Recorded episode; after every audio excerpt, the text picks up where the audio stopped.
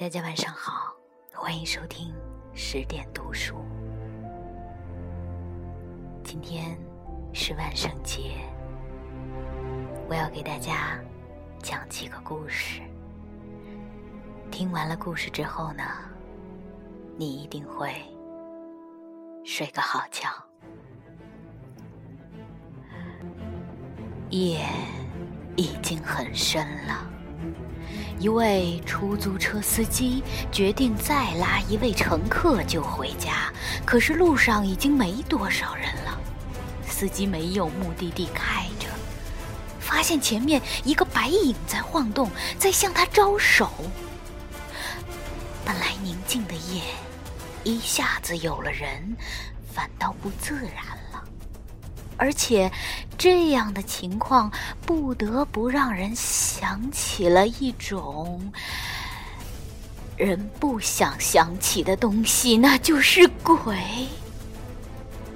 可最后，司机还是决定要拉他了。那人上了车，用凄惨而沙哑的声音说：“请到火葬场。”司机机灵打了一个冷战，难道他真的是？他不能再往下想了，也不敢再往下想了。他很后悔，但现在只有尽快的把他送到了。那个女人面目清秀，一脸惨白，一路无话。让人毛骨悚然，司机真的无法继续开下去了。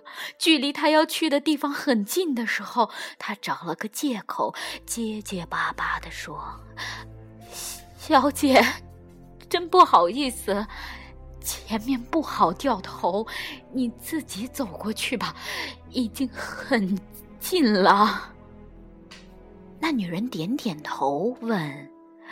那多少钱？司机赶紧说：“呃，算了 算了，你一个女人，这么晚可来这儿也不容易，算了。那怎么好意思？就这样吧。”司机坚持着。那女人拗不过，说：“那谢谢了。”说完。打开了车门，司机转过身要发动车，可是没听到车门关上的声音，于是回过了头。那女人怎么这么快就没了？他看了看后座，没有，车的前边、左边、右边、后面都没有。难道她就这样消失了？司机的好奇心就想让他弄个明白。下了车，来到了没有关上的车门旁。那个女人难道就这么快的走掉了？还是，还是他？他就要崩溃了。刚要离开这里，一只血淋淋的手拍了拍他的肩膀。他回过头，那女人满脸是血的站在他面前，开口说话。师傅，请你下次 停车的时候不要停在沟的旁边。好吧，你们有没有被我吓到？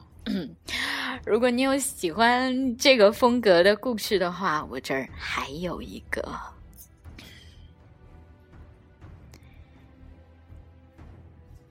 在一个偏僻的村庄。一条羊肠小道上，有一根笔直的电线杆。说也奇怪，常常有人在那儿出事儿。不久，一对年轻的男女不小心骑车撞倒，当场毙命。一天晚上，五岁的小智和他妈妈在回家路上经过那儿，小智突然说：“妈妈，电线杆上有两个人。”妈妈牵着他的手，快速的走开，说：“小孩子不要乱说话啊！”但是这件事儿很快就传开了。有一天，一个记者来采访小智，让他带他去看发生车祸的地方。小智大大方方地领他走到那儿。记者问：“在哪儿啊？”小智指了指上面。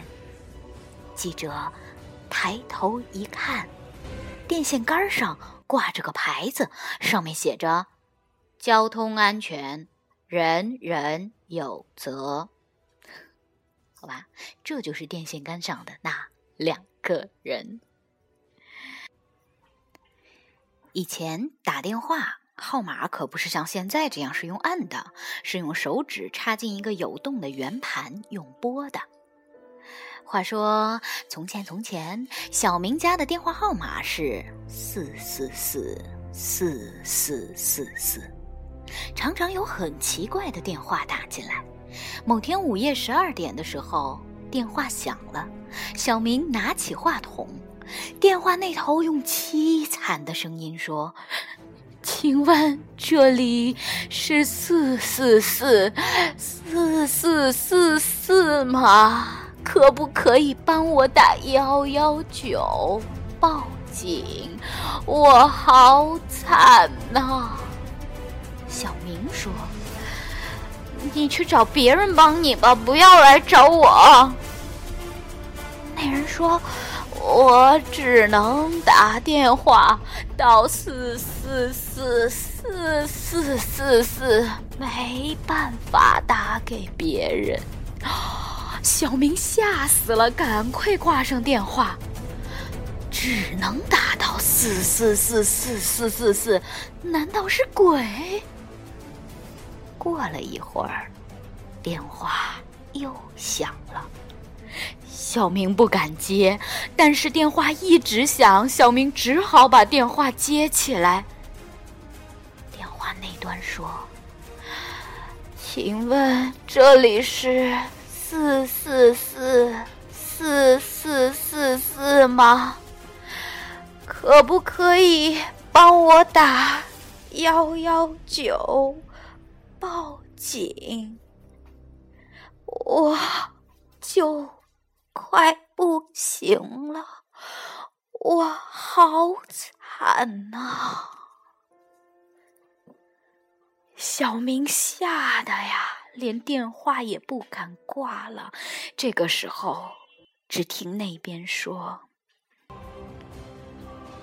我。”的手指卡在电话里了。好了，今晚就是这样了。呃，这是今晚的最后一个故事了。